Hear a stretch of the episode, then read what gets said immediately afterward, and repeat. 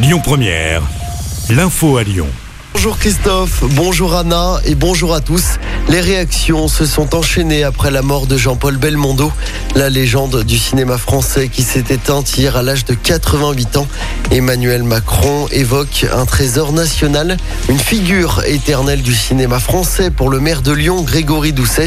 De son côté, Laurent Wauquiez, le président de la région, a lui confié que l'As des As avait bercé son enfance. La ministre de la Culture, Roselyne Bachelot, annonce qu'un hommage lui sera rendu. Selon elle, c'est désormais au président de la République d'en fixer les contours. France 2 diffuse ce soir le professionnel, suivi bout de souffle.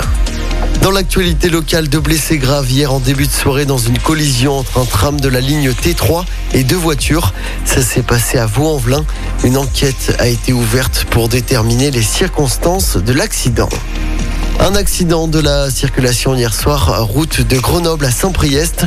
Cinq personnes ont été légèrement blessées, dont deux enfants âgés de 6 et 10 ans. Une trentaine de pompiers ont été mobilisés sur place. Les suites de la mort de Sephora, cette jeune femme tuée le jour de ses 23 ans dans un accident de la route à Vaux-en-Velin, c'était en 2017. La conductrice qui niait avoir été au volant ce jour-là a été condamnée à deux ans de prison ferme par la cour d'appel hier. Elle était ivre, roulait trop vite et avait grillé un feu rouge. Et puis retour à la normale sur la ligne TER entre Lyon et Saint-Étienne. Elle était perturbée hier à cause d'obstacles sur la voie. Une circulation alternée avait été mise en place. Tout est rentré dans l'ordre hier dans la soirée.